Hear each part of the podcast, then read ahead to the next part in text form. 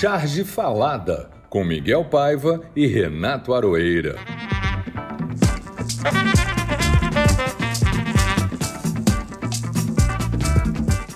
E cá estamos no Charge Falada 28. A semana que passou foi quente, apesar de fria pra caramba. A CPI recomeçou, para alegria do Miguel, que a considera a melhor série do pedaço, superando tudo que os streamings aí têm a oferecer. E o novo herói da pátria, o companheiro Barroso, a que ponto chegamos, hein, Miguel? Atraiu a ira profana e sulfurosa de Jair, o mentecapto diabólico do Planalto. Aliás, o STF e o STE empurraram o capitão para as cornas. A reação foi a de sempre Vou dar um golpe, vou sair das quatro linhas da Constituição. Aliás, lembrando já aí que a Constituição não é um campo para ele exibir seu histórico de atleta, não. E assim por diante. Mimimi, blá blá blá, choro e ranger de dentes, ameaça, ameaça, ameaça. Mas esse ex-oficial expulso da corporação por indisciplina? Tem essa bala toda na agulha, menino? Olha, Aroeira, só de falar em bala e de agulha já me deixa assustado. Mas acho que não. Acho que ele ele ele está é, muito isolado, entendeu? E mas mesmo isolado, um louco pode causar prejuízo. E tem os loucos que seguem o louco. Isso é que é preocupante. Enfim, Dentro das linhas da Constituição, para usar o termo muito em moda, a narrativa, outro termo em moda, deve ser a democrática. Espero que todos agora, já bem tarde, tenham percebido quem eles colocaram no Planalto. Verdade. Realmente. Verdade, porque muitos desses que hoje estão apavorados correndo de um lado para o outro, sem saber o que fazer com Bolsonaro, foram entusiastas da chegada dele ao Planalto. É, e é aquela, e é aquela história né, de dizer que a polarização, nem Bolsonaro, nem Lula, tem que fazer que nem o Lula. O Lula disse assim: gente, se vocês querem a terceira via, apresentem um candidato. Apresentem. Entendeu? Apresentem uma. É, exatamente.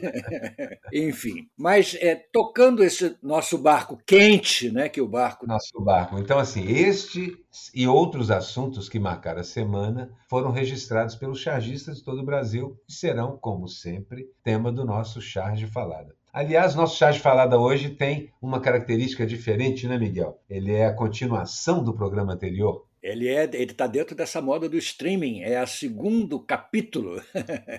é o segundo capítulo da minissérie. da minissérie Jal Igual. Como são dois e como Jal Igual não tem igual, eles renderam dois programas e nós vamos aqui agora apresentar daqui a pouquinho a segunda parte da nossa entrevista com Jal Igual.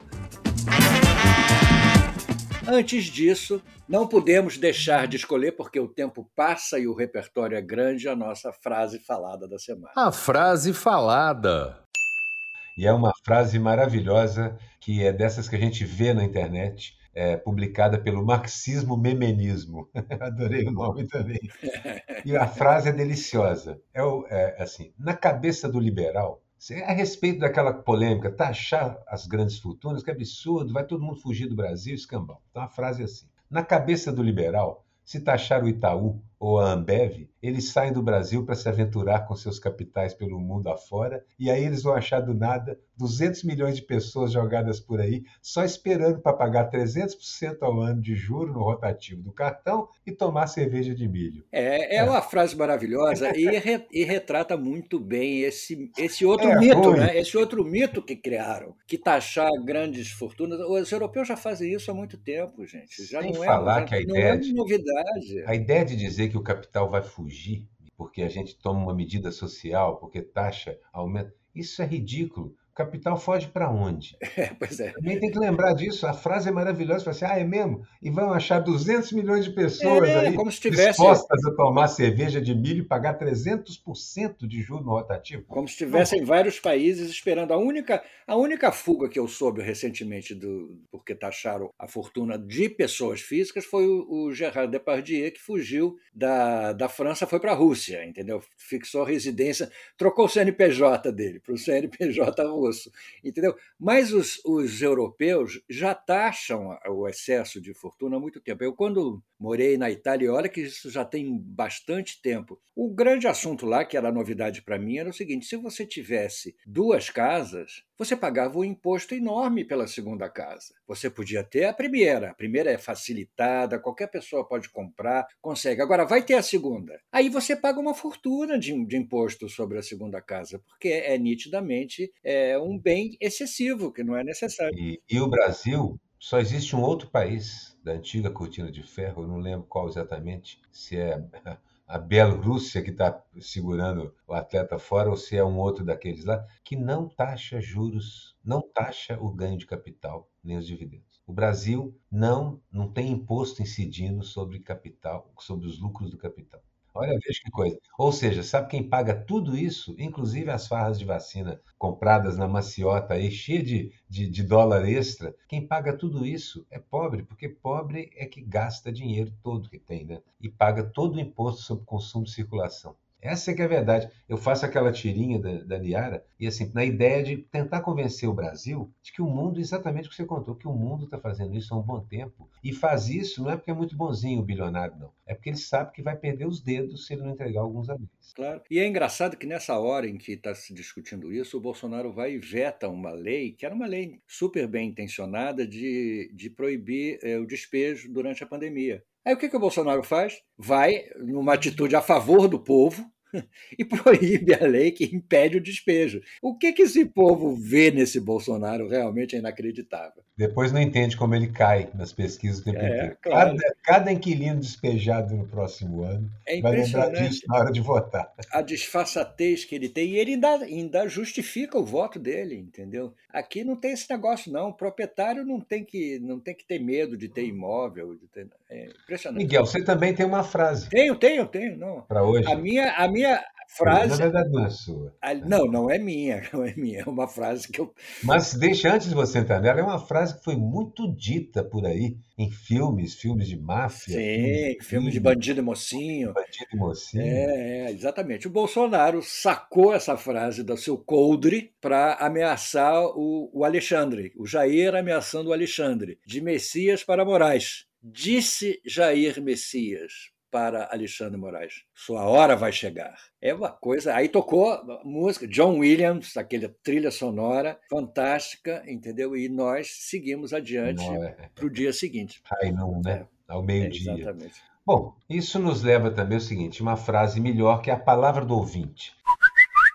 Eu juro que eu tentei achar alguém xingando a gente, como eu prometi na semana passada, mas não achei. Em compensação, encontrei, do Carlos Alberto Júnior, o seguinte recado, a seguinte mensagem. Deixo meus parabéns pelo seu excelente podcast. Era ouvinte nos Estados Unidos e agora sou ouvinte no Cerrado, ou no que sobrou dele depois da passagem da boiada.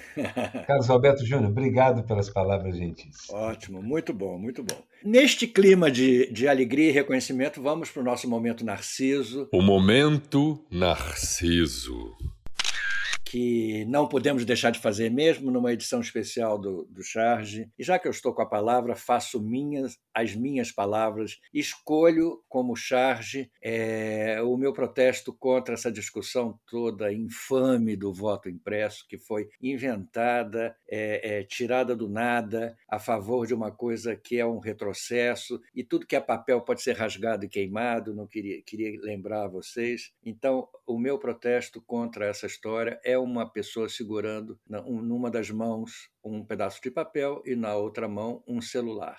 No pedaço de papel está escrito fora Bolsonaro e no celular está escrito fora Bolsonaro. E ele está dizendo impresso e digital. Quer dizer, não há dúvida, é o protesto contra essa infâmia que nós temos, somos obrigados a aturar. É impressionante o retrocesso que esse país está entrando. Acabou de sofrer uma pequena derrota, pequena não, uma grande derrota na comissão, a questão do voto impresso, mas o, o atual querido é aliado e, e, amigo, best friend forever do Bolsonaro, o Lira, já disse que vai jogar no plenário para eles resolverem aquilo na peteca. Eu acho que vai perder no plenário também. É inacreditável a falta de vergonha. Vai perder no plenário porque precisa de 300 cacetada de votos. Mas é a cara de pau do Lira para mostrar, olha como eu sou útil, chefe, pelo Muito. amor de Deus. Me lembra personagens, dois um personagem da Laerte que era o Fagundes, o puxa-saco, personagem fenomenal. É. Exatamente. Mas fala a sua charge, Aurora, que eu quero fazer um comentário sobre ela. Sim, a minha charge eu pensei nesse negócio da hora, que sua hora vai chegar, que ele falou, falou para Alexandre, mas eu até considerei como se fosse para o Barroso, porque ele estava acabando uma discussão com o Barroso ainda e achava que o Barroso era um autoritário também. Na minha charge é uma bomba relógio armada, aquelas bananas de dinamite, eu as desenhei amarelas, com a fiação, três fios conectando um relógio, um relógio azul, tá amarrado a esses, essas bananas dinamite, um fio azul, um amarelo e um verde, e os fios de conexão do, do disparador, que provavelmente está ali atrás, que levam até as, as bananas dinamite, cada uma delas conectada com o seu fio de ignição. Ah, o mostrador do relógio, que está chegando já perto das, de uma hora cheia, é, ele mostra a cara do Bolsonaro, gritando ali dentro e olhando para a gente, e no fundo um tic-tac em verde. Tic -tac, tic -tac. Ou seja, Bolsonaro é uma bomba relógio, né? Uma bomba relógio. Bolsonaro é uma bomba relógio e por mais que as pessoas queiram que isso exploda logo, todos nós queremos, é preciso isolá-la, explodir isso com o esquadrão antibomba, ou seja, cortar o fio certo, isolar, botar o concreto em volta e aí implodir essa porcaria e retirá-la da vida política para sempre. Enquanto não for desarmado, Bolsonaro é um perigo permanente. Você está vendo? É pode dar um golpe a qualquer momento, mesmo como disse o editorial da Folha, um editorial não, um artigo na Folha, mesmo que ele não seja um golpe que, que progrida, que vá para frente, ele arrebenta com as nossas instituições se houver uma, uma insubordinação de quartéis ou coisa parecida. Já pensou? Bolsonaro é uma bomba relógio. É verdade. Os próprios generais estão preocupados com isso, que possa haver uma reação como a que aconteceu nos Estados Unidos. Mas eu queria fazer um comentário sobre o seu tic-tac, tic-tac, tic-tac, sobre o desenho porque as letras são muito bonitinhas. Essa letra é uma letra desenhada, é uma letra que encontra no catálogo da, do Photoshop. Que, me explica essa letra que você Esse fez. É um alfabeto meu que eu fiz. Você criou. Eu desenhei essas letras, é. E só que dá um trabalho porque eu não transformei em alfabeto. Ah. Eu, quando tiver uma grana sobrando, eu vou pedir ao Ota, que é um craque nessas coisas, além de ser um cara craque na, na charge, no desenho, no cartoon, no quadrinho. Aliás, temos que chamar o Ota. É. Exatamente. Ao mesmo tempo, é isso mesmo. O Ota também faz e transforma os, os, os, tipos que você cria numa, numa, num, num tipo utilizável para Photoshop e tudo mais. Ótimo. É, Vou pedir ele para fazer isso, porque eu tenho ele todinho desenhadinho já. Isso aí você tem que fazer um cola, um copia e cola. Tenho, dá um trabalho. Eu faço, escrevo e repito, claro, mas quando eu tenho que escrever um texto maior, eu fico às vezes com tanta preguiça que eu nem uso. mas enfim, esse foi o nosso momento tecnológico. Sim, claro. Explicando o que fazer. Vamos à charge que deu o que falar, Arueira. A charge do coleguinha que viralizou.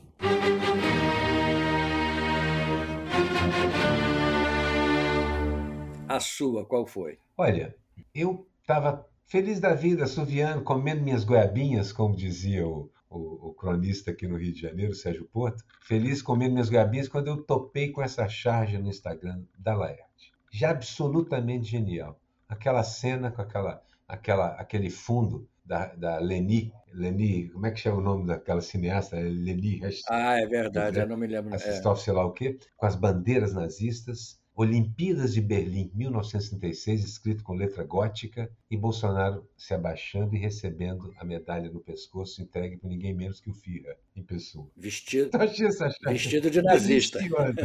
Ah, não, eles estão, em mil, eles estão em Berlim, 1936. Esse é o sonho dourado do Bolsonaro. Recebeu a medalha de ouro em Berlim, nas Olimpíadas de Berlim. É, a minha charge do coleguinha, que no caso seria da coleguinha, também é da Laerte Claro. Que é uma saiu duplo. Que é uma ideia ótima, porque é uma é uma um trompe d'œil, né? Quase um trompe d'œil. É um é um truque, né? Uma, uma como é que chama? Uma ilusão de ótica, é bem intencionada e política, que tem o Bolsonaro diante de um espelho de costas para o espelho falando fraude. No balão está escrito fraude. E no reflexo dele no espelho que está atrás dele, a palavra fraude refletida vira golpe.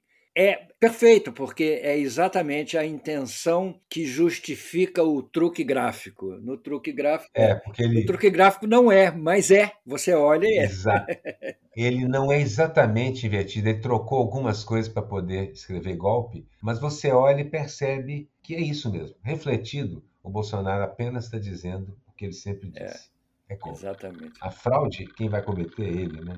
Exatamente. Laerte é uma, é uma, é uma, é uma convidada permanente aqui para a gente. Se ela quiser voltar três, quatro vezes, volta, porque tudo que ela faz é genial. Laerte já era genial quando era o Laerte, quando fazia Piratas, quando fazia Os Três Amigos, mas essa sequência de charges cirúrgicas dele de agora, sem perder em nada a mão dos cartuns filosóficos que ele faz o tempo inteiro também, para mim é a maior cartunista do Brasil. É verdade. E eu acho que a Laerte perdeu um pouco a inibição é, que ela tinha antigamente. Eu acho que agora ela se soltou, então ela está fazendo coisas realmente é, é, extraordinárias. Eu acho que. O Laerte sempre disse o que veio a, vinha à telha. A verdade, desde que eu conheci o Laerte, moço ainda, ele, quando tinha alguma coisa para dizer, ele dizia mesmo.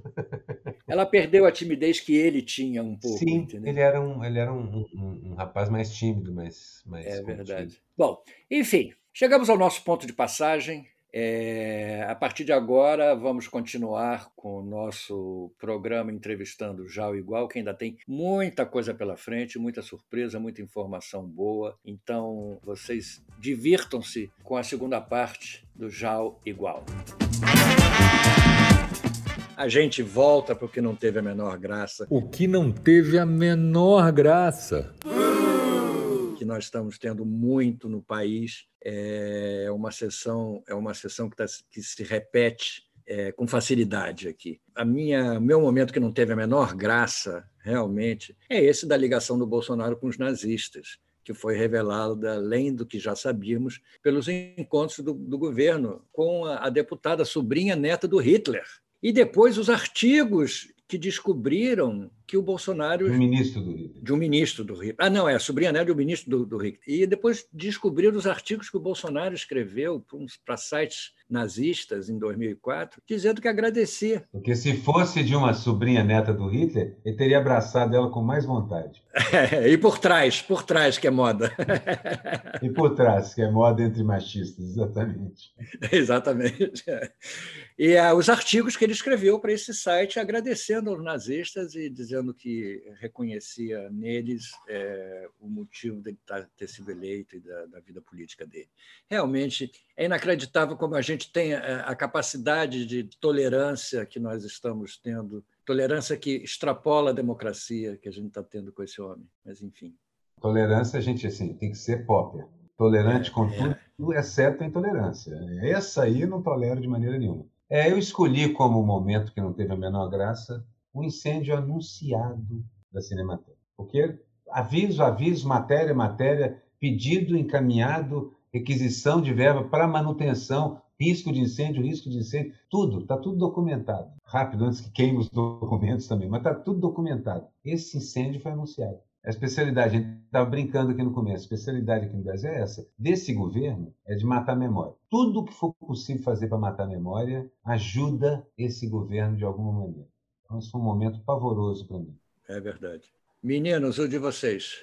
Bom, uh, eu, uh, nos anos 80, não sei se o Alberto lembra, nos anos 80, nós fizemos uma exposição no Sesc Consolação aqui em São Paulo, chamado Não Tem Mais Graça. Eram justamente os, as charges dos chargistas falando dos mesmos problemas da economia, Brasil voltando a, a ter problemas, eh, errando de novo a mesma coisa. Isso nos anos 80. Eu estou cansado de, de, de, não ter mais graça, sabe? É, é assim, é como se a gente tivesse que ser um sadomasoquista para ser humorista, porque não tem outro jeito de ser humorista, né? Não dá para ser humorista light. Para mim, é, é, essa, é, o que está acontecendo agora, dizer não à democracia, Uh, o que aconteceu com a charge aí do, do, do Aroeira? Uh... Eu fui o último desenhista a entrar na Lei de Segurança Nacional, foi aqui quando no, a gente trabalhava aqui no DCI, Diário Comércio e Indústria, e um, um vereador entrou com do, do, MDB, foi o único do MDB que pediu Lei de Segurança Nacional para uma charge que a gente tinha feito sobre ele que estava fazendo uma corrupção lá na Câmara.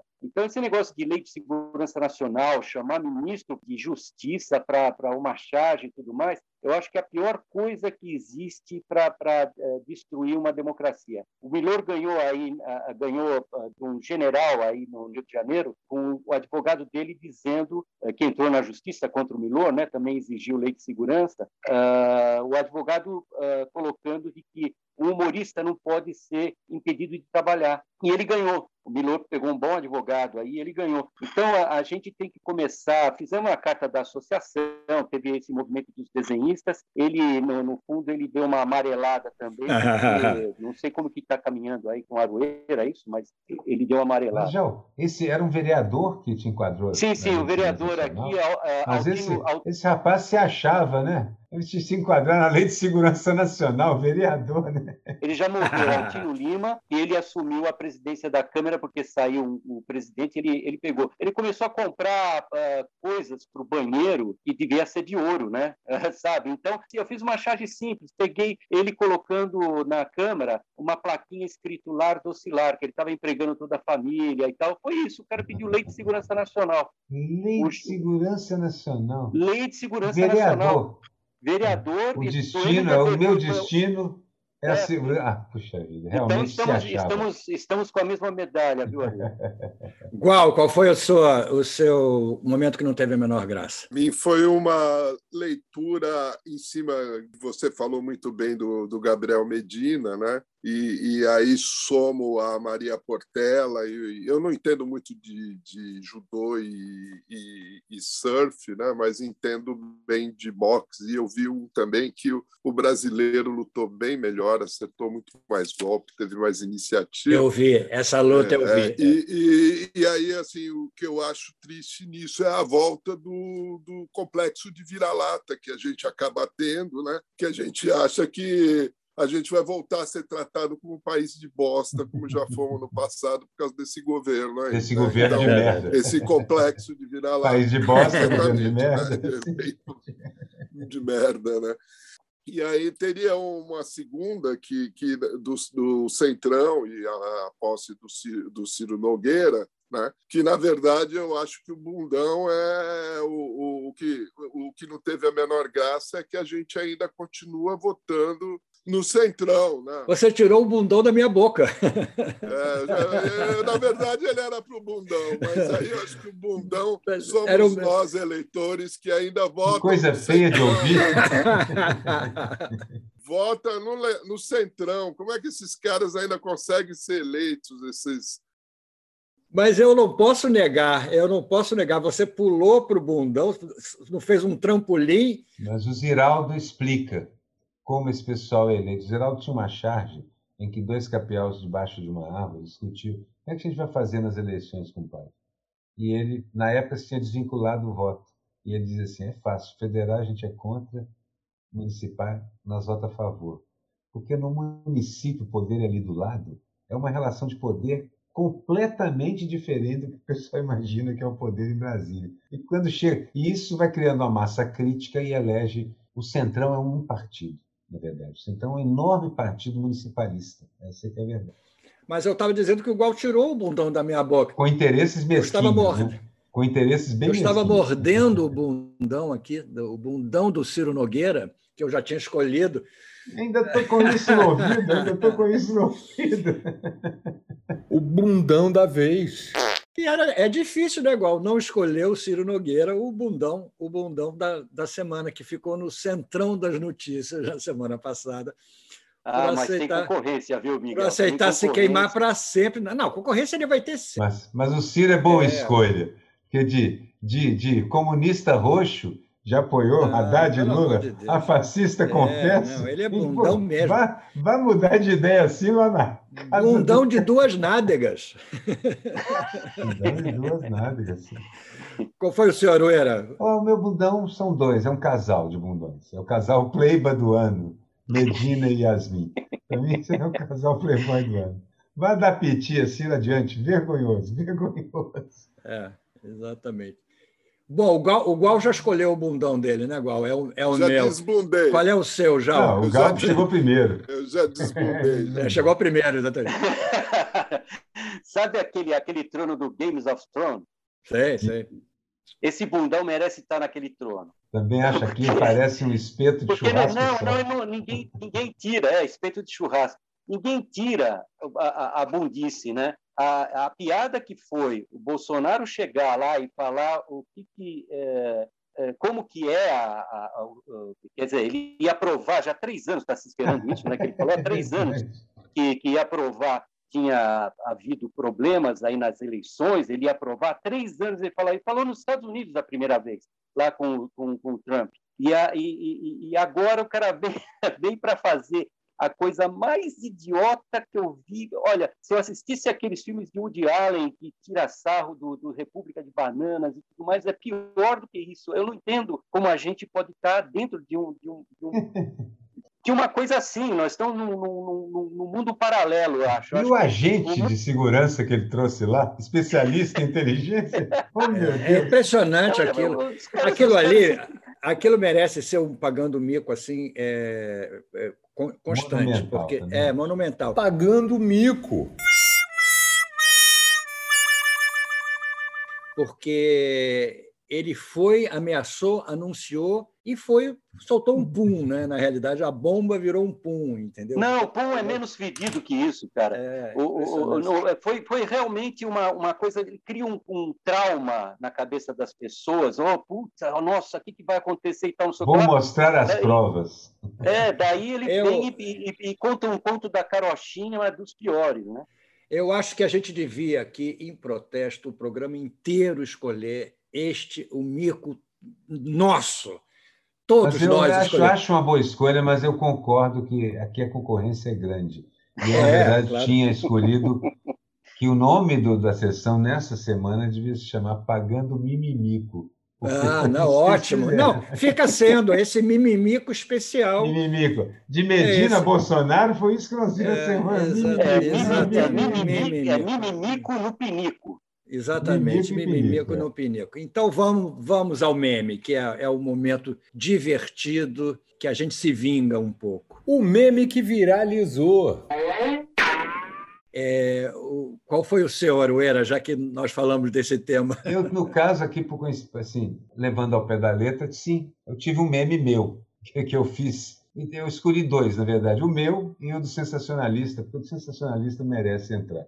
Eles escreveram: SECOM troca foto com arma e se defende. Agora sim, uma ferramenta da agricultura. E naquele campo de filme, de filme sueco, está a morte com a foice segurando. Sim, acho que agora sim uma ferramenta da agricultura, mas o espírito da SECOM é o mesmo. Gostei desse meme. Mas o outro foi: eu peguei a foto do abraço com a, a neta do ministro de Hitler e o marido e pus bigodinhos Aliás, fiz bigodes dos próprios cabelos. Fiz bigodinhos dos próprios cabelos de cada um e botei cada um deles com o bigodinho adequado. Acho que cumpriu a função de meme e era irresistível. Se eu não fizesse meme, ia desenhar. O meu meme é uma homenagem ao nível intelectual do, do Carlos Bolsonaro. Eu realmente reproduzo aqui um. Poeta. É, o poeta. Reproduzo uma frase dele e peço a quem entender que mande cartas para a redação me explicando. O texto é o seguinte: facas cegas e amuletos de plástico ficam alternadamente simulando a concretude postiça que serve apenas a roseiras espinhentas entremeadas num mar de ilusão apostólica naval. Tem um desenhista que é um fez, espetáculo. É um espetáculo. Que desenhou um desses textos. Desenhou um desses é, textos. Ele adora, exatamente. Esse dá para desenhar. Dá. Esse dá. Na verdade, daqueles três, assim, eles têm trabalhos diferentes. O Dudu é o ideólogo. É. Ele é o cara que se conecta com a extrema-direita e faz essas coisas todas. O Flávio é o mago das finanças. E o Carlos Bolsonaro é o poeta. É dos três é o poeta. É ele que realmente compõe essas peças aí de oratória, absolutamente sem sentido. É, é aquele negócio, você imagina o cara tentando traduzir isso em Libras, enquanto o Carlos Bolsonaro fala. Não dá. Pois é, em Libras é impossível. Não, até dá, mas ninguém vai entender nada. Como nós não entendemos nada, isso escrito em fundo preto ou o contrário, letra preta e fundo branco. Não dá para entender nada.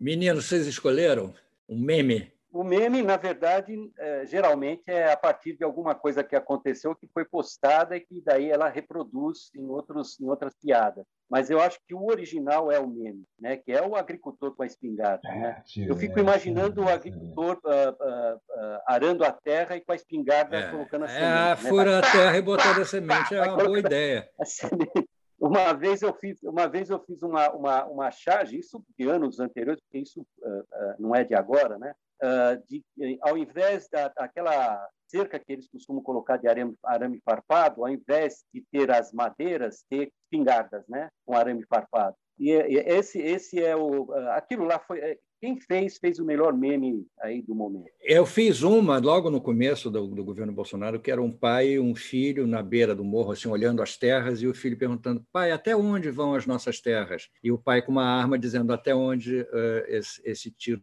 alcança. Muito então, bom. É, muito bom. Foi. Eu me lembrei agora, você falou dessa história, eu me lembrei. Enfim, fica aqui o registro também. Uau! O seu meme. O meu meme é o fundo é um monte de folhas características e conhecidas que ilustram a frase que é atualmente só esporte de maconheiro traz alegria para o Brasil. Dois pontos, skate e surf. Isso é para aqueles que foram tratados como vagabundos, como maconheiros e etc. E agora trazem três medalhas para o Brasil. Né? Então. Muito bom, muito bom.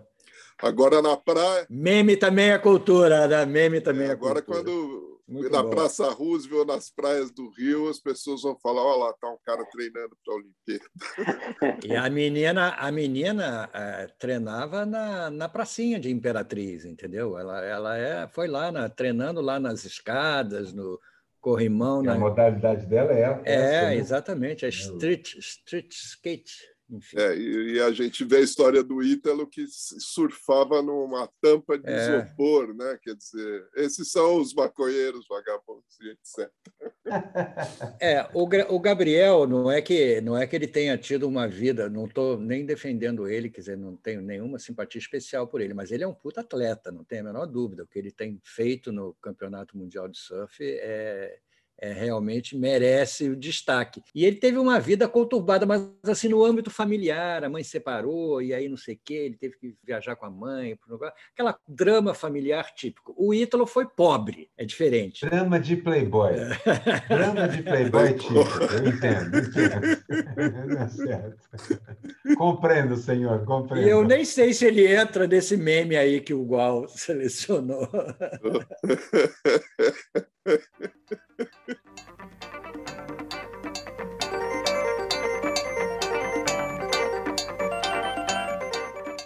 Mas, enfim, gente, foi um programa muito divertido, muito histórico. Foi um programa é, de muita informação, um programa valiosíssimo. Nós soubemos de coisas. Tanto é que foram dois Vamos, programas. Foram dois, exatamente. Nós estamos encerrando o segundo, né? porque a gente não queria é, interromper uma conversa tão, tão rica e com duas pessoas. Mais do que justo que sejam dois programas. Antes de encerrar, passo a palavra a vocês para que vocês possam dizer é, o que quiserem e depois a gente encerra. Bom, agradecer aí a, a, vocês terem chamado, lembrado da gente aí, uh, e uh, falando novamente, né, que uh, esse tipo de trabalho do humorista, e nós, cada vez mais, a gente tem que ser 10 mil instrumentos, né, porque o Miguel aí, inclusive o, o Aroeira, entra na televisão, faz outras coisas, música e tal, quer dizer, tudo isso faz parte do que a gente quer passar para as pessoas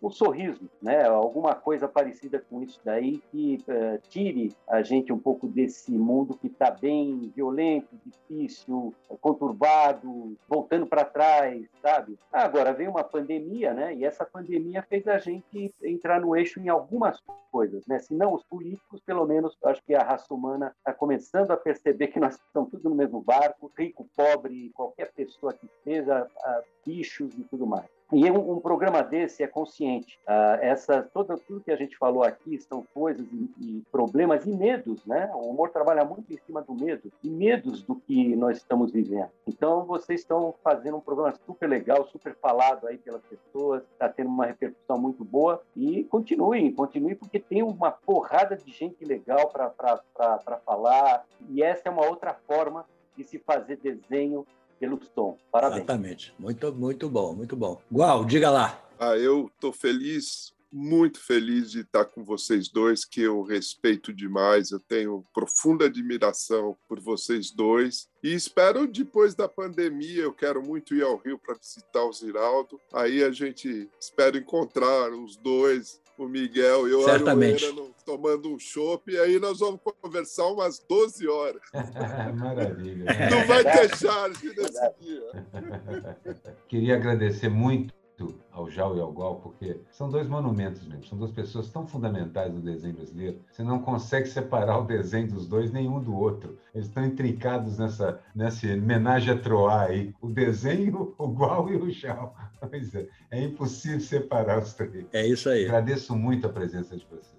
E maravilha. E vocês inauguraram é, o, o Charge Falada é, em dois capítulos.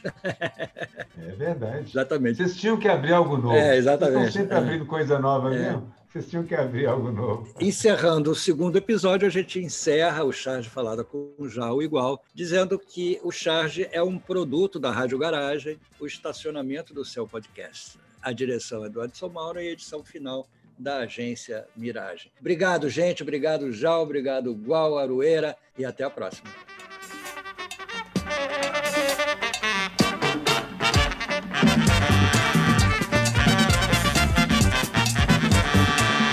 Charge Falada, com Miguel Paiva e Renato Aroeira.